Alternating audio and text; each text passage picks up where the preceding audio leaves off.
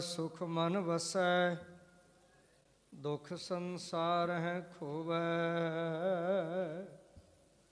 ਗੁਰ ਨਾਮ ਨਿਦ ਦਰਿਆਓ, ਜਨਮ ਹਮ ਕਾਲਖ ਧੋਵੈ।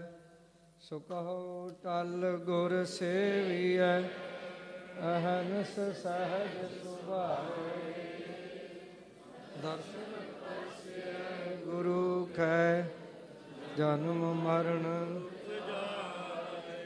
ਹੋਵੈ ਸਿਫਤ ਖਸਮ ਦੀ ਦੂਰ ਅਰਸੋਂ ਕੁਰਸੋਂ ਤੁਧ ਡਿਠੇ ਸੱਚੇ ਪਾਤਸ਼ਾਹ, ਮਲ ਜਨਮ ਜਨਮ ਦੀ। ਸਜਣ ਸੱਚਾ ਪਾਤਸ਼ਾਹ, ਸਿਰ ਸ਼ਾਹ ਦਾ।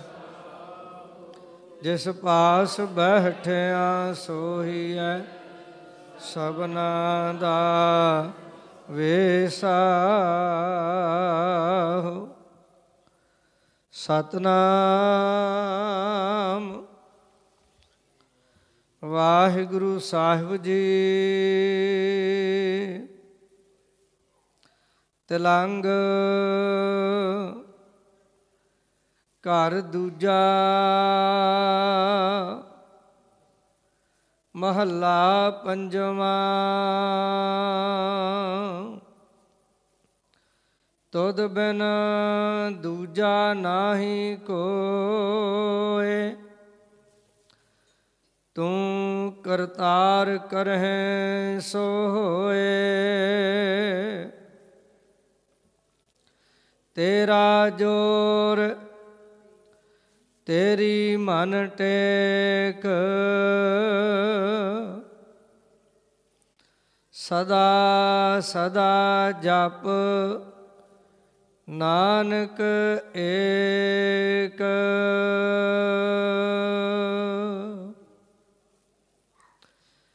ਤੁਧ ਬਿਨ ਦੂਜਾ ਨਾਹੀ ਕੋਏ। ਤੂੰ ਕਰਤਾਰ ਕਰਹਿ ਸੋ ਹੋਏ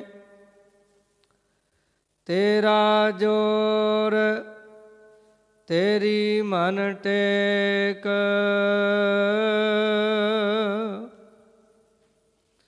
ਸਦਾ ਸਦਾ ਜਪ ਨਾਨਕ ਏਕ।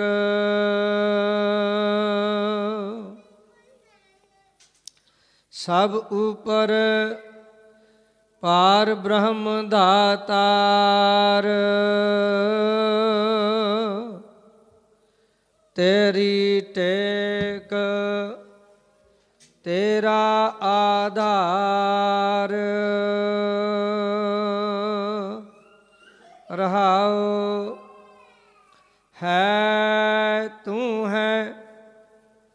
ਤੂੰ ਹੋ ਮਨਹਾਰ। ਅਗਮ ਅਗਾਧ, ਊਚ ਆਪਾਰ। ਜੋ ਤੁਧ ਸੇਵਹਿ, ਤਿਨ ਭਉ ਦੁਖ ਨਾਹਿ। ਗੁਰ ਪ੍ਰਸਾਦ ਨਾਨਕ ਗੁਣ ਗਾਹੇ ਜੋ ਦੀਸੈ ਸੋ ਤੇਰਾ ਰੂਪ। ਗੁਣ ਨਿਧਾਨ ਗੋਵਿੰਦ ਅਨੂਪ। ਸਿਮਰ ਸਿਮਰ ਸਿਮਰ ਜਨ ਸੋਏ। ਨਾਨਕ ਕਰਮ ਪ੍ਰਾਪਤ ਹੋਏ। ਜਨ ਜਪਿਆ ਤਿਸ ਕਉ ਬਲਿਹਾਰ। ਤਿਸ ਕੈ ਸੰਗ ਤਰੈ ਸੰਸਾਰ। ਕਹੋ ਨਾਨਕ ਪ੍ਰਭ ਲੋਚਾ ਪੂਰੈ। ਸੰਤ ਜਨਾ ਕੀ ਬਾਛਾਂ ਧੂਰ। ਜਨ ਜਪਿਆ, ਤਿਸ ਕਉ ਬਲਿਹਾਰ। ਤਿਸ ਕੈ ਸੰਗ ਤਰੈ ਸੰਸਾਰ। ਕਹੋ ਨਾਨਕ, ਪ੍ਰਭ ਲੋਚਾ ਪੂਰ। ਸੰਤ ਜਨਾ ਕੀ ਬਾਛਾਂ ਧੂਰ। ਵਾਹਿਗੁਰੂ ਜੀ ਕਾ ਖਾਲਸਾ, ਵਾਹਿਗੁਰੂ ਜੀ ਕੀ ਫਤਿਹ। ਗੁਰੂ ਪਿਆਰਿਓ, ਸੱਚੇ ਪਾਤਸ਼ਾਹ, ਗਰੀਬ ਨਵਾਜ, ਧੰਨ ਗੁਰੂ ਅਰਜਨ ਦੇਵ ਸਾਹਿਬ ਜੀ ਨੇ ਤਿਲੰਗ ਰਾਗ ਰਾਹੀਂ ਅਸਾ ਤਾਈਂ ਇਹ ਜੋ ਉਪਦੇਸ਼ ਬਖਸ਼ਿਸ਼ ਕੀਤਾ ਹੈ, ਇਸ ਦਾ ਕੇਂਦਰੀ ਭਾਵ ਹੈ ਕਿ ਸਭ ਤੋਂ ਉੱਪਰ ਵਾਹਿਗੁਰੂ ਸੱਚੇ ਪਾਤਸ਼ਾਹ ਜੀ ਹਨ। ਸਾਨੂੰ ਸਦਾ ਉਹਨਾਂ ਦੇ ਆਸਰੇ ਤੇ ਰਹਿਣਾ ਚਾਹੀਦਾ ਹੈ। ਉਹੀ ਸਾਰੇ ਸੰਸਾਰ ਦਾ ਆਧਾਰ ਹਨ। ਗੁਰੂ ਪਿਆਰਿਓ, ਸਤਿਗੁਰੂ ਸੱਚੇ ਪਾਤਸ਼ਾਹ ਜੀ ਨੇ ਬਾਣੀ ਦਾ ਬੋਹਿਤ ਸਾਨੂੰ ਬਖਸ਼ਿਸ਼ ਕੀਤਾ ਹੈ। ਅੱਜ ਦਾ ਦਿਹਾੜਾ ਸਾਡੀ ਕੌਮ ਦਾ ਵਿਸ਼ੇਸ਼ ਦਿਹਾੜਾ ਹੈ। ਅੱਜ ਦੇ ਦਿਹਾੜੇ ਤੇ ਧੰਨ ਗੁਰੂ ਅਰਜਨ ਦੇਵ ਸਾਹਿਬ ਸੱਚੇ ਪਾਤਸ਼ਾਹ ਜੀ ਨੇ ਸ੍ਰੀ ਗੁਰੂ ਗ੍ਰੰਥ ਸਾਹਿਬ ਜੀ ਦਾ ਸਰੂਪ, ਜਿਸ ਦਾ ਪਹਿਲਾ ਨਾਮ ਪੋਥੀ ਸਾਹਿਬ ਸੀ ਔਰ ਪੋਥੀ ਸਾਹਿਬ ਵੀ ਨਾਮ ਕੋਈ ਆਮ ਜਿਹਾ ਨਾਮ ਨਹੀਂ ਹੈ। ਇਹ ਜਿਹੜਾ ਪੋਥੀ ਸਾਹਿਬ ਨਾਮ ਸੀ, ਇਹਦੇ ਵਿੱਚ ਕੀ ਭੇਦ ਹੈ? ਇਹਦੇ ਵਿੱਚ ਕੀ ਸਿਧਾਂਤ ਛੁਪਿਆ ਹੋਇਆ ਹੈ? ਉਹ ਧੰਨ ਗੁਰੂ ਅਰਜਨ ਦੇਵ ਜੀ ਮਹਾਰਾਜ ਨੇ ਸਾਰੰਗ ਰਾਗ ਵਿੱਚ ਸ਼ਬਦ ਪਹਿਲੋਂ ਉਚਾਰਿਆ। ਤੇ ਅਸਾਂ ਨੂੰ ਇਸ਼ਾਰਾ ਕਰ ਦਿੱਤਾ ਕਿ ਆਉਣ ਵਾਲੇ ਸਮੇਂ ਵਿੱਚ ਜੋ ਪ੍ਰਗਟ ਹੋਣਾ ਹੈ, ਉਹ ਕੇਵਲ ਪੋਥੀ ਨਹੀਂ ਹੈ, ਪੋਥੀ ਪਰਮੇਸ਼ਰ ਕਾ ਥਾਨ ਹੈ। ਵਾਹਿਗੁਰੂ ਜੀ ਦੇ ਬੈਠਣ ਵਾਲੀ ਜਗ੍ਹਾ ਹੈ। ਇਸ ਕਰਕੇ ਪਿਆਰਿਓ, ਧੰਨ ਗੁਰੂ ਗ੍ਰੰਥ ਸਾਹਿਬ ਜੀ ਨੂੰ ਕੇਵਲ ਗੁਰੂ ਨਹੀਂ ਜਾਣਨਾ ਪਰਮੇਸ਼ਰ ਜਾਣਨਾ ਹੈ। ਜਿਹੜਾ ਪਰਮੇਸ਼ਰ ਤੋਂ ਘੱਟ ਜਾਣਦਾ ਹੈ ਗੁਰੂ ਗ੍ਰੰਥ ਸਾਹਿਬ ਜੀ ਨੂੰ, ਉਹ ਘਾਟੇ 'ਚ ਰਹਿ ਜਾਂਦਾ। ਜਿੰਨਾ ਜਾਣਦਾ ਉਨੀ ਤਾਂ ਬਖਸ਼ਿਸ਼ ਹੋ ਜਾਂਦੀ ਹੈ। ਮਹਾਰਾਜ ਸਾਹਿਬ ਬਾਣੀ 'ਚ ਕਹਿੰਦੇ ਨੇ, ਸਤਿਗੁਰੂ ਸਦਾ ਦਇਆਲ ਹੈ ਭਾਈ। ਵਿਣ ਭਾਗਾਂ ਕਿਆ ਪਾਈਐ? ਏਕ ਨਦਰ ਕਰ ਵੇਖੈ ਸਭ ਉਪਰ। ਜੇਹਾ ਭਾਉ ਤੇ ਹਾ ਫਲ ਪਾਈਐ। ਜਿੱਦਾਂ ਦੀ ਸਾਡੀ ਭਾਵਨਾ ਹੋਏਗੀ, ਸਾਨੂੰ ਉਦਾਂ ਦਾ ਪ੍ਰਸ਼ਾਦ ਮਿਲ ਜਾਏਗਾ। ਹੁਣੇ ਦੇਗ ਵਰਤਣੀ ਆ। ਦੇਗ ਵਰਤਾਉਣ ਵਾਲਿਆਂ ਨੇ ਸਾਰਿਆਂ ਨੂੰ ਦੇਣਾ। ਸਭ ਨੂੰ ਦੇਣਾ। ਪਰ ਜੈਸੀ ਜੈਸੀ ਕਿਸੇ ਦੀ ਭਾਵਨਾ ਹੈ ਉਸਾ ਉਸਾ ਉਹਨੂੰ ਪਿਆਰ ਨਾਲ ਪ੍ਰਸ਼ਾਦ ਦਾ ਆਨੰਦ ਆਉਣਾ, ਕਈਆਂ ਕੇਵਲ ਇੱਕ ਕੜਾਹ ਕਰਕੇ ਖਾ ਲੈਣਾ, ਕਈਆਂ ਨੇ ਇਹਨੂੰ ਗੁਰੂ ਦੀ ਬਖਸ਼ਿਸ਼ ਸਮਝ ਕੇ ਲੈਣਾ। ਲੈਣਾ ਹੀ ਬਖਸ਼ਿਸ਼ ਸਮਝ ਕੇ ਚਾਹੀਦਾ ਪਿਆਰਿਓ, ਅੱਜ ਦੇ ਦਿਹਾੜੇ ਤੇ ਧੰਨ ਗੁਰੂ ਅਰਜਨ ਦੇਵ ਸਾਹਿਬ ਜੀ ਮਹਾਰਾਜ, ਗਰੀਬ ਨਵਾਜ ਪਾਤਸ਼ਾਹ ਜੀ ਨੇ ਸ੍ਰੀ ਗੁਰੂ ਗ੍ਰੰਥ ਸਾਹਿਬ ਜੀ ਦਾ ਪ੍ਰਕਾਸ਼ ਕਰਵਾਇਆ, ਸ੍ਰੀ ਹਰਮੰਦਰ ਸਾਹਿਬ ਜੀ ਵਿੱਚ। ਤੇ ਸਭ ਤੋਂ ਪਹਿਲਾ ਹੁਕਮਨਾਮਾ ਬਾਬਾ ਬੁੱਢਾ ਸਾਹਿਬ ਜੀ ਨੇ ਲਿਆ। ਧੰਨ ਗੁਰੂ ਅਰਜਨ ਦੇਵ ਜੀ ਆਪ ਪਾਸੇ ਤੇ ਬੈਠੇ, ਜਿੱਥੇ ਅੱਜ ਸ੍ਰੀ ਗੁਰੂ ਗ੍ਰੰਥ ਸਾਹਿਬ ਜੀ ਦਾ ਪ੍ਰਕਾਸ਼ ਹੁੰਦਾ ਹੈ, ਇੱਥੇ ਉਦੋਂ ਗੁਰੂ ਅਰਜਨ ਦੇਵ ਜੀ ਨੇ ਪਹਿਲੀ ਵਾਰੀ ਪ੍ਰਕਾਸ਼ ਕਰਵਾਇਆ ਸੀ। ਉਹੀ ਜਗ੍ਹਾ ਹੈ, ਉਸੇ ਤਰ੍ਹਾਂ ਹੀ ਉਸੇ ਦਿਸ਼ਾ ਨੂੰ ਪ੍ਰਕਾਸ਼ ਹੁੰਦਾ ਹੈ। ਤੁਸੀਂ ਕਦੇ ਜਿਨ੍ਹਾਂ ਨੇ ਅੰਮ੍ਰਿਤ ਵੇਲੇ ਦੀ ਸੇਵਾ ਦੇ ਦਰਸ਼ਨ ਕੀਤੇ ਹੋਣ, ਉਹਨਾਂ ਨੂੰ ਪਤਾ ਵੀ ਕਿਵੇਂ ਉੱਥੇ ਗੁਰੂ ਕੇ ਪਿਆਰੇ ਇੱਕ ਇੱਕ ਚੀਜ਼, ਇੱਕ ਸੈਂਟੀਮੀਟਰ ਵੀ ਸੈਂਟੀਮੀਟਰ ਵੀ ਇੱਧਰ ਉੱਧਰ ਨਹੀਂ ਹੋਣ ਦਿੰਦੇ। ਇੰਨਾ ਮਿਣ ਕੇ ਮੰਜੀ ਸਾਹਿਬ ਰੱਖਣਾ, ਫਿਰ ਰਮਾਲੇ ਸਾਹਿਬ ਲਾਉਣੇ ਆ ਹੁਣ ਤੇ ਟੀਵੀ 'ਚ ਤੁਸੀਂ ਦੇਖਦੇ ਰਹਿੰਦੇ ਹੋ ਨਾ। ਜਦੋਂ ਆਸਾ ਕੀ ਵਾਰ ਦੇ ਭੋਗ ਤੋਂ ਬਾਅਦ ਮਹਾਰਾਜ ਸਾਹਿਬ ਦੇ ਪੋਸ਼ਾਕੇ ਪੂਰੇ ਸਜਦੇ ਨੇ ਤਾਂ ਕਿਵੇਂ ਇੱਕ ਸਿੰਘ ਸਾਹਮਣੇ ਬੈਠਾ ਹੁੰਦਾ, ਇੱਕ ਇੰਚ ਭਰ ਵੀ ਇੱਧਰ ਉੱਧਰ ਨਹੀਂ ਹੋਣ ਦਿੰਦੇ। ਇਹ ਮਰਿਆਦਾ, ਬਹੁਤ ਸਾਰੀਆਂ ਮਰਿਆਦਾ ਜਿਹੜੀਆਂ ਸਾਨੂੰ ਕਈ ਵਾਰੀ ਪਤਾ ਨਹੀਂ ਹੁੰਦਾ, ਉਹ ਪੁਰਾਣੀਆਂ ਚਲੀਆਂ ਆਉਂਦੀਆਂ ਜਿਵੇਂ ਧੰਨ ਗੁਰੂ ਗ੍ਰੰਥ ਸਾਹਿਬ ਸੱਚੇ ਪਾਤਸ਼ਾਹ ਜੀ ਮਹਾਰਾਜ ਦੇ ਆਉਣ ਤੋਂ ਪਹਿਲੋਂ ਕੀਰਤਨ ਆਰੰਭ ਹੋ ਜਾਂਦਾ ਦਰਬਾਰ ਸਾਹਿਬ 'ਚ। ਪਹਿਲੋਂ ਘੰਟਾ, ਸਵਾ ਘੰਟਾ, ਆਸਾ ਕੀ ਵਾਰ ਤੋਂ ਪਹਿਲੋਂ ਕੀਰਤਨ ਹੁੰਦਾ। ਫਿਰ ਆਸਾ ਕੀ ਵਾਰ ਦੀਆਂ ਤਕਰੀਬਨ 12 ਪੌੜੀਆਂ ਦਾ ਕੀਰਤਨ ਹੋ ਜਾਂਦਾ। ਫਿਰ ਗੁਰੂ ਗ੍ਰੰਥ ਸਾਹਿਬ ਜੀ ਆਉਂਦੇ ਆ। ਇਹਦਾ ਇੱਕ ਖਾਸ ਭਾਵ ਹੈ ਇਹ ਭਾਈ ਮਨੀ ਸਿੰਘ ਜੀ ਨੇ ਮਰਿਆਦਾ ਬੰਨੀ ਉੱਥੇ। ਇਹਦਾ ਭਾਵ ਕੀ ਹੈ? ਗੁਰਮੁਖਾਂ ਤੋਂ ਸੁਣਿਆ ਹੈ ਤੇ ਇਹ ਬਹੁਤ ਸਾਰੇ ਇਤਿਹਾਸਕਾਰਾਂ ਨੇ ਵੀ ਦੱਸਿਆ ਹੈ ਕਿ ਕਲਗੀਧਰ ਪਾਤਸ਼ਾਹ ਜੀ ਮਹਾਰਾਜ ਦੇ ਆਉਣ ਤੋਂ ਪਹਿਲੋਂ ਦੀਵਾਨ ਸਜ ਜਾਂਦਾ ਸੀ।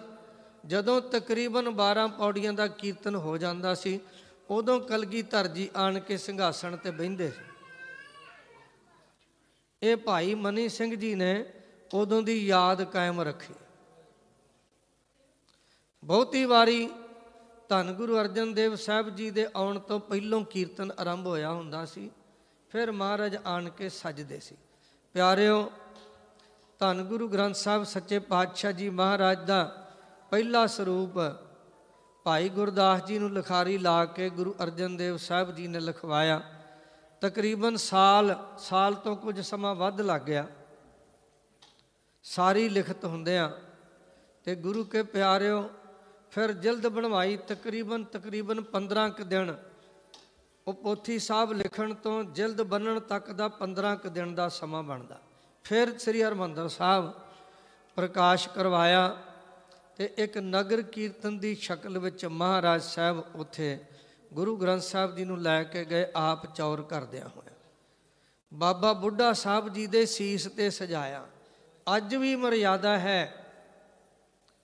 ਜਦੋਂ ਨਗਰ ਕੀਰਤਨ ਆਰੰਭ ਹੁੰਦਾ ਤਾਂ ਹੈੱਡ ਗ੍ਰੰਥੀ ਸਾਹਿਬ ਉਹਨਾਂ ਦੇ ਸਿਰ ਤੇ ਧੰਨ ਗੁਰੂ ਗ੍ਰੰਥ ਸਾਹਿਬ ਜੀ ਮਹਾਰਾਜ ਸਜਦੇ ਨੇ। ਇੱਕ ਵਾਰ ਦੀ ਗੱਲ ਹੈ, ਸਿੰਘ ਸਾਹਿਬ ਜੀ ਨੇ ਗੱਲ ਸੁਣਾਈ। ਮੈਂ ਪ੍ਰਧਾਨ ਦਾ ਨਾਂ ਨਹੀਂ ਲੈਣਾ, ਉਹ ਪ੍ਰਧਾਨ ਜੀ ਸੀਗੇ। ਤੇ ਪ੍ਰਧਾਨ ਜੀ ਆ ਕੇ ਕਹਿੰਦੇ ਬਈ ਮੈਂ ਸੀਸ ਤੇ ਲੈਣਾ ਮਹਾਰਾਜ ਦਾ ਸਰੂਪ। ਤੇ ਜਿਹੜੇ ਹੈੱਡ ਗ੍ਰੰਥੀ ਸਾਹਿਬ ਜੀ ਉਹ ਕਹਿੰਦੇ, ਨਹੀਂ, ਇਹ ਮਰਿਆਦਾ ਜੋ ਗੁਰੂ ਅਰਜਨ ਦੇਵ ਜੀ ਨੇ ਚਲਾਈ ਆ, ਇਹ ਇਦਾਂ ਹੀ ਰਹੇਗੀ। ਸੋ ਉਦਾਂ ਹੀ ਹੋਇਆ, ਹੈੱਡ ਗ੍ਰੰਥੀ ਸਾਹਿਬ ਮੈਨੂੰ ਨਾਮ ਵੀ ਉਹਨਾਂ ਦਾ ਪਤਾ, ਨਾਮ ਹੀ ਡਿਸਕਲੋਜ਼ ਨਹੀਂ ਮੈਂ ਕਰਨਾ, ਕਈ ਵਾਰੀ ਗੱਲਾਂ ਹੋਰ ਬਣ ਜਾਂਦੀਆਂ। ਸੋ ਪਿਆਰਿਓ, ਇਹ ਮਰਿਆਦਾ ਤੇ ਧੰਨ ਗੁਰੂ ਅਰਜਨ ਦੇਵ ਸਾਹਿਬ ਸੱਚੇ ਪਾਤਸ਼ਾਹ ਜੀ ਨੇ ਜਦੋਂ ਇਹ ਬਾਣੀ ਦਾ ਜਹਾਜ਼ ਤਿਆਰ ਕੀਤਾ ਤੇ ਸਿੱਖਾਂ ਨੇ ਪੁੱਛਿਆ, ਮਹਾਰਾਜ, ਇਹਦੀ ਕੀ ਲੋੜ ਹੈ? ਸਤਿਗੁਰਾਂ ਨੇ ਕਿਹਾ ਵੀ ਜਿਹੜੇ ਸਰੀਰ ਨੇ ਨਾ ਸਾਡੇ, ਇਹ ਸਦਾ ਰਹਿਣੇ ਨਹੀਂ ਤੇ ਹਰ ਜਗ੍ਹਾ ਤੇ ਸਾਡੇ ਸਰੀਰ ਨੂੰ ਹਰ ਕੋਈ ਦਰਸ਼ਨ ਨਹੀਂ ਕਰ ਸਕਦਾ। ਇਹ ਬਾਣੀ ਦਾ ਪ੍ਰਕਾਸ਼ ਸੰਸਾਰ ਵਿੱਚ ਇੰਨਾ ਹੋਏਗਾ ਕਿ ਹਰ ਜਗ੍ਹਾ ਤੇ ਬਾਣੀ ਗੁਰੂ ਦੇ ਹਰ ਇੱਕ ਨੂੰ ਦਰਸ਼ਨ ਹੋ ਸਕਦੇ ਨੇ।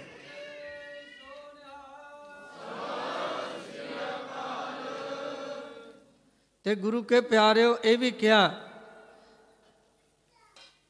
ਕਿ ਸਾਡੇ ਸਰੀਰ ਤੋਂ ਇਹਨੂੰ ਅਧਿਕ ਜਾਣਨਾ। ਸਾਹਿਬ ਜਾਨ ਅਦਾਇਬ ਕਹਿ ਕਰੈ ਹੈ। ਮੇਰੇ ਸਰੀਰ ਤੇ ਜਾਂ ਤਾਂ ਹੈ ਦੀਰਘ, ਸਾਹਿਬ ਜਾਨ ਅਦਾਇਬ ਕਰੈ ਹੈ। ਭਈ ਸਾਹਿਬ ਜਾਣ ਕੇ ਇਹਨੂੰ ਮਾਲਕ ਜਾਣ ਕੇ ਇਹਦਾ ਅਦਬ ਕਰਨਾ। ਜਿੰਨਾ ਚਿਰ ਤੱਕ ਧੰਨ ਗੁਰੂ ਅਰਜਨ ਦੇਵ ਜੀ ਵੀ ਉਦੋਂ ਬਾਅਦ ਸਰੀਰ ਵਿੱਚ ਰਹੇ ਨੇ ਤੇ ਸਤਿਗੁਰ ਸੱਚੇ ਪਾਤਸ਼ਾਹ ਗੁਰੂ ਗ੍ਰੰਥ ਸਾਹਿਬ ਜੀ ਦਾ ਪ੍ਰਕਾਸ਼ ਹੀ ਉੱਥੇ ਕਰਾਉਂਦੇ ਰਹੇ। ਆਪ ਫਿਰ ਉਸ ਜਗ੍ਹਾ ਤੇ ਨਹੀਂ ਬੈਠੇ। ਔਰ ਸੁਖਾਸਣ ਵੇਲੇ ਵੀ ਮਹਾਰਾਜ ਸਾਹਿਬ ਸੱਚੇ ਪਾਤਸ਼ਾਹ ਧੰਨ ਗੁਰੂ ਅਰਜਨ ਦੇਵ- ਦੇਵ ਜੀ ਮੰਜੇ ਤੇ ਨਹੀਂ ਬਰਾਜਦੇ ਰਹੇ, ਥੱਲੇ ਚਾਦਰ ਵਿਛਾ ਕੇ, ਅੱਜ ਵੀ ਉੱਥੇ ਚਾਦਰ ਵਿਛਦੀ ਹੈ ਸਾਧ ਸੰਗਤ ਜੀ, ਗੁਰੂ ਗ੍ਰੰਥ ਸਾਹਿਬ ਸੱਚੇ ਪਾਤਸ਼ਾਹ ਜੀ, ਮਹਾਰਾਜ ਗਰੀਬ ਨਵਾਜ ਜੀ ਦਾ ਇਹ ਜਿਹੜਾ ਜਹਾਜ਼ ਸਾਨੂੰ ਤਿਆਰ ਕਰਕੇ ਦਿੱਤਾ ਨਾ, ਇਹ ਸਾਡੀ ਜੀਵਨ ਜਾਚ ਹੈ। ਚਲੋ ਕੱਲ ਦਾ ਦੀਵਾਨ ਵੀ ਹੈਗਾ, ਪਰ ਕਈ ਵਾਰੀ ਇਹ ਹੁੰਦਾ ਵੀ ਜਦੋਂ ਬਹੁਤੀ ਸੰਗਤ ਹੁੰਦੀ ਨਾ ਟਿਕਾ ਘੱਟ ਹੁੰਦਾ। ਕੱਲ ਦਿਨ ਦਾ ਦੀਵਾਨ ਵੀ ਹੈਗਾ। ਤੇ ਅੱਜ ਹੀ ਬੇਨਤੀ ਕਰ ਦਿੰਨੇ ਆ ਸਤਿਗੁਰਾਂ ਨੂੰ ਪੁੱਛਿਆ ਸੀ, ਇਹ ਮਹਾਰਾਜ, ਇਹ ਸਾਰਾ ਕੁਝ ਇਕੱਠਾ ਕਿਉਂ ਕਰ ਰਹੇ ਹੋ? ਇਹ ਤੁਸੀਂ ਇੱਕ ਜਗ੍ਹਾ ਤੇ ਕਿਸ ਕਰਕੇ ਕਰ ਰਹੇ ਹੋ? ਤੇ ਸਤਿਗੁਰਾਂ ਨੇ ਆਪਣੇ ਮਨ ਦਾ ਖਿਆਲ ਦੱਸਿਆ। ਇਤਿਹਾਸ ਵਿੱਚ ਲਿਖਿਆ ਹੈ ਇਹ ਮਨ ਉਪਜੀ, ਪ੍ਰਗਟਿਓ ਜਗ ਪੰਥ, ਤਿਹ ਕਾਰਨ ਕੀਜੈ ਅਬ ਗ੍ਰੰਥ। ਕਹਿੰਦੇ ਪੰਥ ਪ੍ਰਗਟ ਹੋ ਗਿਆ। ਗੁਰੂ ਨਾਨਕ ਜੀ ਨੇ ਪੰਥ ਪ੍ਰਗਟ ਕੀਤਾ ਹੈ। ਨਾਨਕ ਨਿਰਮਲ ਪੰਥ ਚਲਾਇਆ। ਇਹ ਪੰਥ ਦੀ ਸਜਾਵਟ ਨੂੰ ਦਸਵੇਂ ਜਾਮੇ 'ਚ ਪੂਰਾ ਕੀਤਾ। ਪ੍ਰਗਟ ਪਹਿਲੇ ਜਾਮੇ 'ਚ ਕੀਤਾ। ਪੰਥ ਪ੍ਰਗਟ ਹੋ ਗਿਆ, ਪੰਥਕ ਜਥੇਬੰਦੀ ਪ੍ਰਗਟ ਹੋ ਗਈ ਤੇ ਪੰਥਕ ਜਥੇਬੰਦੀ ਦਾ ਕਨਸਟੀਟਿਊਸ਼ਨ ਵੀ ਚਾਹੀਦਾ। ਧੰਨ ਗੁਰੂ ਗ੍ਰੰਥ ਸਾਹਿਬ ਜੀ ਦੀ ਬਾਣੀ ਪੰਥ ਦਾ ਕਨਸਟੀਟਿਊਸ਼ਨ ਹੈ। ਸਾਡਾ ਵਿਧਾਨ ਹੈ, ਸਾਡੇ ਜੀਵਨ ਦੀ ਵਿਧੀ ਵਿਧਾਨ ਹੈ, ਸਾਡੇ ਜੀਵਨ ਦੀ ਜਾਂਚ ਹੈ। ਇਸੇ ਕਰਕੇ ਤਾਂ ਗੁਰੂ ਕੇ ਪਿਆਰਿਓ ਮਹਾਰਾਜ ਨੇ ਕਿਹਾ ਗੁਰਬਾਣੀ ਬਣੀਐ ਗੁਰਬਾਣੀ ਵਾਂਗ ਜੀਵਨ ਬਣਾਉਣ ਵਾਸਤੇ ਸਤਿਗੁਰਾਂ ਦੇ ਚਰਨਾਂ ਵਿੱਚੋਂ ਅਸੀਸਾਂ ਮੰਗਣੀਆਂ ਚਾਹੀਦੀਆਂ ਨੇ। ਸਾਰੀਆਂ ਸੰਗਤਾਂ ਨੂੰ ਬਹੁਤ ਬਹੁਤ ਬਹੁਤ ਬਹੁਤ ਵਧਾਈ। ਲਫ਼ਜ਼ ਵੀ ਛੋਟਾ ਪਰ ਕੀ ਕਰੀਏ? ਹੋਰ ਲਫ਼ਜ਼ ਹੀ ਨਹੀਂ ਲੱਭਦਾ। ਵਧਾਈ ਲਫ਼ਜ਼ ਛੋਟਾ ਹੈ। ਆਪਣੇ ਬਾਪੂ ਜਿਹੜਾ ਹਲਤ ਪਲਤ ਖੰਡਾਂ ਬ੍ਰਹਮੰਡਾਂ ਦਾ ਮਾਲਕ ਆ, ਸਾਡੇ ਘਰ ਖੁਸ਼ੀ ਹੋਵੇ ਤਾਂ ਵੀ ਗੁਰੂ ਗ੍ਰੰਥ ਸਾਹਿਬ ਨਾਲ। ਗੁਰੂ ਗ੍ਰੰਥ ਸਾਹਿਬ ਜੀ ਨਾਲ, ਸਾਡੇ ਘਰ ਗਮੀ ਹੋਵੇ ਤਾਂ ਵੀ ਗੁਰੂ ਗ੍ਰੰਥ ਸਾਹਿਬ ਜੀ ਨਾਲ, ਜੇ ਅਸੀਂ ਜੰਮੀਏ ਤਾਂ ਵੀ ਗੁਰੂ ਗ੍ਰੰਥ ਸਾਹਿਬ ਜੀ ਨਾਲ, ਜੇ ਮਰੀਏ ਤਾਂ ਵੀ ਗੁਰੂ ਗ੍ਰੰਥ ਸਾਹਿਬ ਜੀ ਨਾਲ। ਰਾਤੀ ਤੁਸੀਂ ਸਾਰੇ ਸ਼ਬਦ ਪੜਿਆ ਨਾ, ਸੋ ਸਤਿਗੁਰ ਪਿਆਰਾ, ਬੋਲਿਓ ਸਾਰੇ, ਸੋ ਸਤਿਗੁਰ ਪਿਆਰਾ, ਮੇਰਾ ਨਾਲ ਹੈ, ਜਿੱਥੇ ਕਿੱਥੇ ਮੈਨੂੰ ਲੈ ਛਡਾਈ। ਉਹ ਸਾਹਮਣੇ ਮਹਾਂਪੁਰਖਾਂ ਦੀਆਂ ਫੋਟੋਆਂ ਲੱਗੀਆਂ, ਮੈਨੂੰ ਬਚਨ ਯਾਦ ਆ ਗਿਆ। ਭਾਈ ਸਾਹਿਬ, ਇੱਕ ਬਚਨ ਸੁਣਾ ਦਾ। ਮਹਾਂਪੁਰਖ ਸੰਤ ਗਿਆਨੀ ਕਰਤਾਰ ਸਿੰਘ ਜੀ ਖਾਲਸਾ ਪਿੰਡਰਾਂ ਵਾਲੇ ਜਿਨ੍ਹਾਂ ਦੇ ਦਰਸ਼ਨ ਦਿਦਾਰਿਆਂ ਤੋਂ ਮਹਾਰਾਜ ਸੱਚੇ ਪਾਤਸ਼ਾਹ ਦੀ ਕਿਰਪਾ ਮਿਲੀ। ਤੇ ਪਿਆਰਿਓ, ਇੱਕ ਹੁੰਦਾ ਨਾ, ਇੱਕ ਹੁੰਦੀ ਐਵੇਂ ਸੁਣੀ ਸੁਣਾਈ ਗੱਲ ਤੇ ਇੱਕ ਹੁੰਦੀ ਵੇਖੀ ਵੇਖੀ ਗੱਲ। ਸੁੱਤੇ ਪਿਆ ਬਾਣੀ, ਸੁੱਤੇ ਪਿਆ ਬਾਣੀ ਪੜੀ ਜਾਣੀ ਪੜੀ ਜਾਣੀ, ਇੱਕ ਲੱਗ ਮਾਤਰ ਵੀ ਇੱਧਰ ਉੱਧਰ ਨਹੀਂ ਹੁੰਦੀ। ਮੈਂ ਇੱਕ ਬੇਨਤੀ ਕਰਾਂ ਸਾਰਿਆਂ ਨੂੰ। ਮੈਂ ਬੱਚਿਆਂ ਨੂੰ ਵੀ ਇੱਕ ਦਿਨ ਕਿਹਾ ਸੀ ਅਨਮੋਲਦੀਪ ਸਿੰਘ ਮੈਨੂੰ ਲੱਗਦਾ ਇੱਥੇ ਬੈਠਾ ਹੋਣਾ। ਮੈਂ ਕਿਹਾ ਸੀ ਇੱਕ ਹੋਰ ਸਿੰਘ ਸੀ ਆਪਣਾ ਦਿਲਾਵਰ ਸਿੰਘ। ਮੈਂ ਕਿਹਾ, ਬੱਚਿਓ, ਨਿਤਨੇਮ ਕਰਨ ਲੱਗਿਆਂ ਕਾਲੀ ਨਹੀਂ ਕਰਨੀ। ਇੱਕ ਇੱਕ ਅੱਖਰ ਸੁਣ ਕੇ ਇੱਕ ਇੱਕ ਅੱਖਰ ਬੁਲਾ ਕੇ ਗੁਰਬਾਣੀ ਦਾ। ਸਾਧ ਸੰਗਤ ਜੀ, ਮੇਰੇ ਸਾਹਮਣੇ ਦੀ ਗੱਲ ਆ। ਅਸੀਂ ਬੰਬੇ ਤੋਂ ਜਾ ਰਹੇ ਸੀ ਹਜੂਰ ਸਾਹਿਬ ਨੂੰ ਸਾਰੇ ਜਥਾ। ਤੇ ਮੈਨੂੰ ਲੱਗਦਾ ਦੋ ਤਿੰਨ ਬੋਗੀਆਂ ਟ੍ਰੇਨ ਦੀਆਂ ਬੁੱਕ ਕਰਾਈਆਂ ਹੋਈਆਂ ਸੀ ਤੇ ਜਥੇ ਦੇ ਸਾਰੇ ਸਿੰਘ ਤੇ ਮਹਾਂਪੁਰਖ ਵੀ ਰੌਂਡ ਲਾਉਂਦੇ ਸੀ। ਔਰ ਔਰ ਰੋਜ਼ਾਨਾ ਟ੍ਰੇਨ ਵਿੱਚ ਹੀ ਸਵੇਰੇ ਆਸਾ ਕੀ ਵਾਰ ਵੀ ਹੋਣੀ ਤੇ ਟ੍ਰੇਨ ਵਿੱਚ ਹੀ ਸ਼ਾਮ ਨੂੰ ਜਿਹੜਾ ਸੀ ਨਾ, ਉਹ ਵਿਚਾਰਾਂ ਵੀ ਹੋਣੀਆਂ, ਰਹਿਰਾ ਸਾਹਿਬ ਵੀ ਫਿਰ ਆਰਤੀ ਕੀਰਤਨ ਵੀ ਹੋਣਾ। ਮਹਾਂਪੁਰਖ ਕਹਿੰਦੇ ਵੀ 100 100 ਪਾਠ ਜਪਜੀ ਸੌਰੀ 100 100 ਪਾਠ ਚੌਪੀ ਸਾਹਿਬ ਦਾ ਸਾਰੇ ਸਿੰਘ ਕਰੋ। ਹੁਣ ਅਸੀਂ ਦਾਸ ਦੀ ਉਮਰ ਬੜੀ ਛੋਟੀ ਸੀ 1975 ਦੀ ਗੱਲ ਆ। ਇੱਕ ਹੋਰ ਸਿੰਘ ਸੀ, ਅਸੀਂ ਦੋਵੇਂ ਛੋਟੇ ਸੀਗੇ ਤੇ ਸਾਨੂੰ ਕਹਿੰਦੇ ਭਚੰਗੀਓ ਜਿੰਨੇ ਤੁਹਾਡੇ ਕੋਲ ਹੁੰਦੇ ਤੁਸੀਂ ਉਹਨੇ ਕਰ ਲਓ। ਬਾਕੀ ਸਿੰਘਾਂ ਨੂੰ ਕਹਿੰਦੇ 100 100 ਪਾਠ ਚੌਪੀ ਸਾਹਿਬ ਦਾ ਸਾਰਿਆਂ ਕਰਨ। ਆ ਸਾਧ ਸੰਗਤ ਜੀ ਸੁਣਿਓ। ਬਚਨ ਸਾਰੇ ਹੀ ਪੱਲੇ ਬੰਨਣ ਵਾਲੇ ਆ। ਪਰ ਉਹ ਸਾਹਮਣੇ ਫੋਟੋ ਦਿਸ ਵੀ ਮੈਨੂੰ ਯਾਦ ਆ ਗਿਆ। ਥੋੜੇ ਚਿਰਾਂ ਬਾਅਦ ਮਹਾਂਪੁਰਖਾਂ ਨੇ ਰੌਂਡ ਲਾਇਆ। ਚਲੋ, ਮੈਨੂੰ ਨਹੀਂ ਪਤਾ ਸਾਡੇ ਕੋਲ ਕਿੰਨੇ ਕੁ ਹੋਏ। ਉਹ ਦੂਜੇ ਸਿੰਘ ਦਾ ਨਾਮ ਗੁਰਦਰਸ਼ਨ ਸਿੰਘ ਸੀ, ਉਹ ਅਮਰੀਕਾ 'ਚ ਇਸ ਵੇਲੇ। ਜਿੰਨੇ ਹੋਏ, ਸਾਡੇ ਕੋਲ ਅਸੀਂ ਚੌਪੀ ਸਾਹਿਬ ਦੇ ਪਾਠ ਕੀਤੇ। ਮਹਾਂਪੁਰਖ ਤਕਰੀਬਨ ਘੰਟਾ ਕੁ ਬਾਅਦ ਰੌਂਡ ਲਾਉਣ ਵਾਸਤੇ ਆ ਗਏ। ਉਹਨਾਂ ਕਮਰ ਕਸਾ ਕੀਤਾ, ਤੀਰ ਫੜਿਆ ਕੋਲ। ਇੱਕ ਕੀਰਤਨੀਆ ਸਿੰਘ ਮੈਨੂੰ ਨਾਂ ਨਹੀਂ ਉਹਦਾ ਯਾਦ, ਪਰ ਉਹਦਾ, ਉਹਦੇ ਉਹਦਾ, ਉਹਦੇ ਰਾਹੀਂ ਗਾਈ ਹੋਈ ਟਿਊਨ ਤੇ ਉਹ ਸ਼ਬਦ ਵੀ ਮੈਨੂੰ ਯਾਦ ਆ। ਸਤਗੁਰ ਸੰਗ ਨਾਹੀ ਮਨ ਡੋਲੇ, ਅੰਮ੍ਰਿਤ ਬਾਣੀ ਗੁਰਮੁਖ ਬੋਲੇ। ਇਹ ਸ਼ਬਦ ਬੜਾ ਗਾਉਂਦਾ ਹੁੰਦਾ ਸੀ ਉਹ। ਉਹਦੇ ਕੋਲ ਆਏ, ਉਹਨੂੰ ਕਹਿੰਦੇ, ਤੂੰ ਪਾਠ ਨਹੀਂ ਕਰਦਾ? ਕਹਿੰਦੇ, ਜੀ, ਮੈਂ 100 ਪਾਠ ਕਰ ਲਿਆ। ਹੁਣ ਘੰਟਾ ਇੱਕ ਤੇ 24 ਸਾਹਿਬ ਦਾ 100 ਪਾਠ। ਮੰਨ ਲਓ 100 ਸਵਾ ਘੰਟਾ ਤੇ 24 ਸਾਹਿਬ ਦਾ 100 ਪਾਠ। ਮਹਾਂਪੁਰਖ ਕਹਿੰਦੇ ਕਹਿੰਦੇ ਤੂੰ 100 ਪਾਠ ਕਰ ਲਿਆ। ਉਹ ਕਈ ਵਾਰੀ ਜਿਨ੍ਹਾਂ ਨੇ ਦਰਸ਼ਨ ਕੀਤੇ ਨਾ ਜਾਂ ਜਿਨ੍ਹਾਂ ਨੇ ਰਿਕਾਰਡਿੰਗਾਂ ਸੁਣੀਆਂ, ਉਹਨਾਂ ਦੀ ਆਵਾਜ਼ ਵਿੱਚ ਸ਼ੇਰ ਵਾਲੀ ਗਰਜ ਸੀ। ਸ਼ੇਰ ਵਾਲੀ ਗਰਜ ਸੀ। ਇੰਦਰਾ ਨੂੰ ਸਾਹਮਣੇ, ਇੰਦਰਾ ਦੇ ਸਾਹਮਣੇ ਗਿਆ ਸੀ, ਭਈ ਆ ਔਰਤ ਆ ਗਈ, ਤੁਸੀਂ ਸਾਰੇ ਉੱਠ ਕੇ ਗੁਰੂ ਗ੍ਰੰਥ ਸਾਹਿਬ ਦਾ ਸਤਿਕਾਰ ਨਹੀਂ ਰੱਖਿਆ ਤੁਸੀਂ। ਚਲੋ, ਉਹ ਫੇਰ ਕਿਤੇ ਸਮਾਂ ਬਣਿਆ ਤਾਂ ਤੁਹਾਨੂੰ ਸਾਰੀ ਸਾਰੀ ਕਹਾਣੀ ਸੁਣਾਵਾਂਗਾ, ਕਿਉਂਕਿ ਜਦੋਂ 75 ਦੇ ਵਿੱਚ ਐਮਰਜੈਂਸੀ ਵੇਲੇ ਉਹਨਾਂ ਨੇ ਨਗਰ ਕੀਰਤਨ ਕੱਢੇ, ਦੋ ਨਗਰ ਕੀਰਤਨਾਂ 'ਚ ਮੈਂ ਮਹਾਂਪੁਰਖਾਂ ਦੇ ਨਾਲ ਸੀ ਪਿਛਲੀ ਗੱਡੀ 'ਚ। ਜਦੋਂ ਸਿੰਘ ਨੇ ਕਿਹਾ, ਜੀ, ਮੈਂ ਤਾਂ 100 ਪਾਠ ਕਰ ਲਿਆ। ਤੇ ਸੰਤ ਜੀ ਕਹਿੰਦੇ ਕਹਿੰਦੇ, ਸੁਣਾ। ਕਿੱਦਾਂ ਕੀਤਾ ਸੁਣਾ? ਉਹ ਲੱਗ ਪਿਆ ਫਰ ਜਿਉਂ ਚੱਲਿਆ। ਵਿੱਚੋਂ ਅੱਖਰ ਛੱਡੀ ਜਾਏ। ਸਾਧ ਸੰਗਤ ਜੀ, ਮੈਂ ਮਹਾਰਾਜ ਦੀ ਤਾਬਿਆ ਬੈਠਾ। ਜੋ ਲਫ਼ਜ਼ ਉਸ ਵਕਤ ਮਹਾਂਪੁਰਖਾਂ ਕਹੇ, ਮੇਰੇ ਅੱਜ ਵੀ ਕੰਨਾਂ 'ਚ ਗੂੰਜਦੇ ਨੇ। ਕਹਿੰਦੇ, ਤੂੰ ਪਾਠ ਨਹੀਂ ਕੀਤਾ? ਉਹਨੂੰ ਕਹਿੰਦੇ ਕਹਿੰਦੇ, ਤੂੰ ਪਾਠ ਨਹੀਂ ਕੀਤਾ? ਤੂੰ ਗੁਰਬਾਣੀ ਦੇ ਅੱਖਰਾਂ ਦੀ ਭੰਨ ਤੋੜ ਕੀਤੀ, ਤੂੰ ਪਾਪ ਕੀਤਾ। ਇਹ ਸੁਣ ਸਕਦੇ ਅਸੀਂ? ਸਾਨੂੰ ਤੇ ਕੋਈ ਦੱਸੇ ਨਾ, ਤੁਸੀਂ ਐ ਨਹੀਂ, ਐ ਪੜੋ ਅਸੀਂ ਗੁੱਸਾ ਕਰ ਲੈਨੇ ਲੈ ਤੂੰ ਤੂੰ- ਤੈਨੂੰ ਬਹੁਤਾ ਪਤਾ, ਮੈਨੂੰ ਨਹੀਂ ਪੜਨਾ ਆਉਂਦਾ? ਨਹੀਂ ਪਿਆਰਿਓ ਇਹ ਜਿਹੜੀ ਬਾਣੀ ਆ, ਅਗਾਧ ਬੋਧ ਆ। ਇਹ ਜਿੰਨਾ ਭੈ ਚ ਰਹਿ ਕੇ ਪੜੀ ਜਾਏ ਨਾ, ਮਹਾਰਾਜ ਕੋਲ ਮੰਗੀ, ਹੁਣ ਸਿੰਘ ਸਾਹਿਬ ਜੀ ਨੇ ਵੀ ਅਰਦਾਸ ਕੀਤੀ ਸੀ ਭੁੱਲਾਂ ਦੀ ਖਿਮਾ। ਅੱਗੋਂ ਤੋਂ ਸੁੱਧ ਸਪਸ਼ਟ ਗੁਰਬਾਣੀ, ਬਖਸ਼ੋ। ਤੇ ਮਹਾਂਪੁਰਖ ਕਿਆ ਕਰਦੇ ਹੁੰਦੇ ਸੀ? ਦੁਨੀਆ 'ਚ, ਗੁਰੂ ਸਾਹਿਬ ਤੋਂ ਇਲਾਵਾ ਦੁਨੀਆ 'ਚ ਹੋਰ ਕੋਈ ਨਹੀਂ, ਜਿਹੜਾ ਬਾਹ ਕੱਢ ਕੇ ਕਲੇਮ ਕਰ ਸਕੇ ਕਿ ਮੈਨੂੰ ਗੁਰਬਾਣੀ ਦੇ ਸਾਰੇ ਅਰਥ ਆਉਂਦੇ ਆ। ਇਹ ਮਹਾਂਪੁਰਖਾਂ ਸੰਤ ਗਿਆਨੀ ਕਰਤਾਰ ਸਿੰਘ ਮਹਾਂਪੁਰਖਾਂ ਦੇ ਮੁਖ ਦੀ ਗੱਲ ਮੈਂ ਦੱਸ ਰਿਹਾ ਤੁਹਾਨੂੰ। ਪਿਤਾ ਜੀ ਦੇ ਸਾਹਮਣੇ, ਮੇਰੇ ਪਿਤਾ ਜੀ ਦੇ ਸਾਹਮਣੇ ਹੋਈ ਫਿਰ ਇੱਕ ਬਚਨ ਉਹਨਾਂ ਨੇ ਇਹ ਕੀਤਾ ਕਿ ਕੋਈ ਵੀ ਬੰਦਾ ਗੁਰੂ ਸਾਹਿਬ ਤੋਂ ਇਲਾਵਾ ਬਾਹ ਕੱਢ ਕੇ ਨਹੀਂ ਕਹਿ ਸਕਦਾ ਕਿ ਮੈਂ ਪੂਰੀ ਸ਼ੁੱਧ ਗੁਰਬਾਣੀ ਪੜ੍ਹਦਾ ਤੇ ਮੈਨੂੰ ਪੂਰੀ ਦੇ ਅਰਥ ਆਉਂਦੇ ਆ। ਉਹ ਟਕਸਾਲ ਜਿਹੜੀ ਕਲਗੀਆਂ ਵਾਲੇ ਨੇ ਆਪ ਚਲਾਈ ਹੋਵੇ, ਉਸ ਟਕਸਾਲ ਦੇ ਮੁੱਖ ਸੇਵਾਦਾਰ ਹੁੰਦਿਆਂ ਵੀ ਇਹ ਸਾਨੂੰ ਉਪਦੇਸ਼ ਦਿੱਤਾ। ਤੇ ਮੇਰੀ ਬੇਨਤੀ ਹੈ, ਇਹ ਇਹਨਾਂ ਗੱਲਾਂ ਨੂੰ ਕਿਸੇ ਪਾਸੇ ਨਾ ਲੈ ਜਿਓ। ਕਿਸੇ ਹੋਰ ਪਾਸੇ ਨੂੰ ਨਾ ਜੋੜਿਆ, ਜੋੜਿਓ। ਸਾਰੀਆਂ ਜਥੇਬੰਦੀਆਂ ਖਾਲਸਾ ਪੰਥ ਦਾ ਹੀ ਅੰਗ ਨੇ। ਇਹ ਗੁਲਦਸਤਾ ਗੁਰੂ ਨਾਨਕ ਸਾਹਿਬ ਦਾ ਪ੍ਰਗਟ ਕੀਤਾ ਹੋਇਆ ਪੰਥ ਗੁਲਦਸਤਾ, ਇਹਦੇ ਵਿੱਚ ਤਰ੍ਹਾਂ ਤਰ੍ਹਾਂ ਦੀਆਂ ਜਥੇਬੰਦੀਆਂ, ਤਰ੍ਹਾਂ ਤਰ੍ਹਾਂ ਦੇ ਫੁੱਲ ਖਿੜੇ ਹੋਏ ਆ।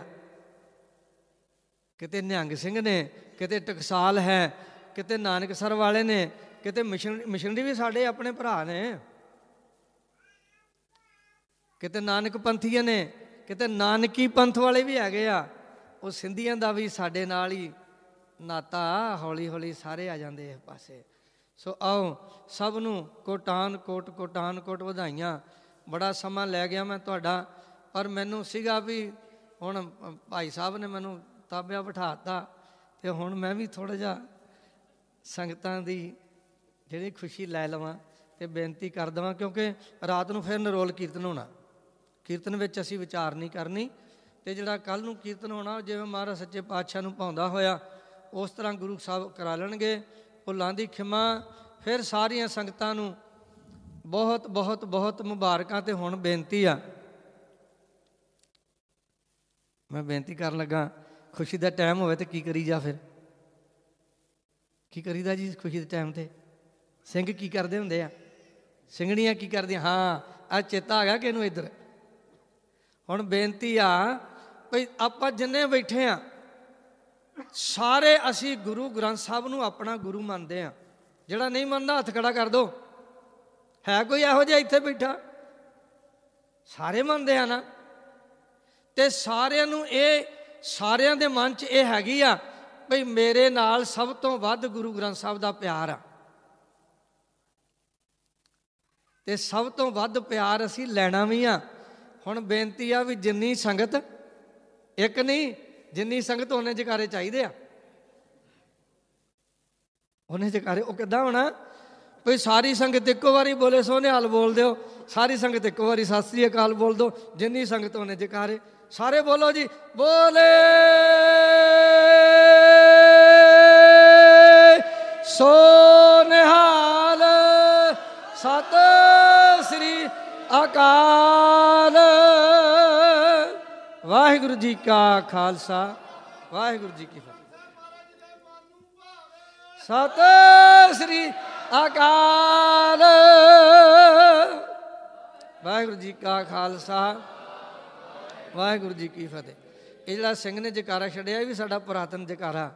ਖਾਲਸਾ ਫੌਜਾਂ ਦਾ ਬੜਾ ਕੁਝ ਸਾਡੇ ਚੋਂ ਸਾਡੇ ਕੋਲੋਂ ਲੋਪ ਹੋ ਗਿਆ। ਪਰ ਸ਼ੁਕਰ ਹੈ ਨੌਜਵਾਨ ਉਹ ਹੁਣ ਗਾਂ ਸਾਨੂੰ ਫਿਰ ਚੇਤਾ ਕਰਾਈ ਜਾਂਦੇ ਆ ਵੀ ਇਦਾਂ ਦੇ ਜਕਾਰੇ ਵੀ ਹੁੰਦੇ ਆ। ਵਾਹਿਗੁਰੂ ਜੀ ਕਾ ਖਾਲਸਾ। ਵਾਹਿਗੁਰੂ ਜੀ ਕੀ ਸ਼ਾਮੀ 5:30 ਵਜੇ ਸਿੰਘ ਸਾਹਿਬ ਜੀ ਰਹਿਰਾ ਸਾਹਿਬ ਜੀ ਦਾ ਆਰੰਭ ਕਰਨਗੇ। 6 ਵਜੇ ਕੀਰਤਨ ਹੋਣਾ ਆਰੰਭ ਤੇ ਇੱਕ ਹਾਂਜੀ, ਇੱਕ ਪਿੱਛੋਂ ਆਵਾਜ਼ ਆਈ ਸਾਰੀ ਰਾਤ। ਇਧਰੋਂ ਆਵਾਜ਼ ਆਈ, ਇੱਕ, ਇਧਰੋਂ ਆਵਾਜ਼ ਆਈ, ਦੋ। ਸਾਧ ਸੰਗਤ ਜੀ, ਤੁਹਾਡਾ ਜਿੰਨਾ ਚਿਰ ਜੀ ਕਰੂ, ਜਿੰਨਾ ਚਿਰ ਕੀਰਤਨ ਤੁਹਾਡਾ ਜੀ ਕਰੂ, ਕੀਰਤਨ ਕਰਾ ਲਿਓ। ਵਾਹਿਗੁਰੂ ਜੀ ਕਾ ਖਾਲਸਾ, ਵਾਹਿਗੁਰੂ ਜੀ ਕੀ ਫਤਿਹ।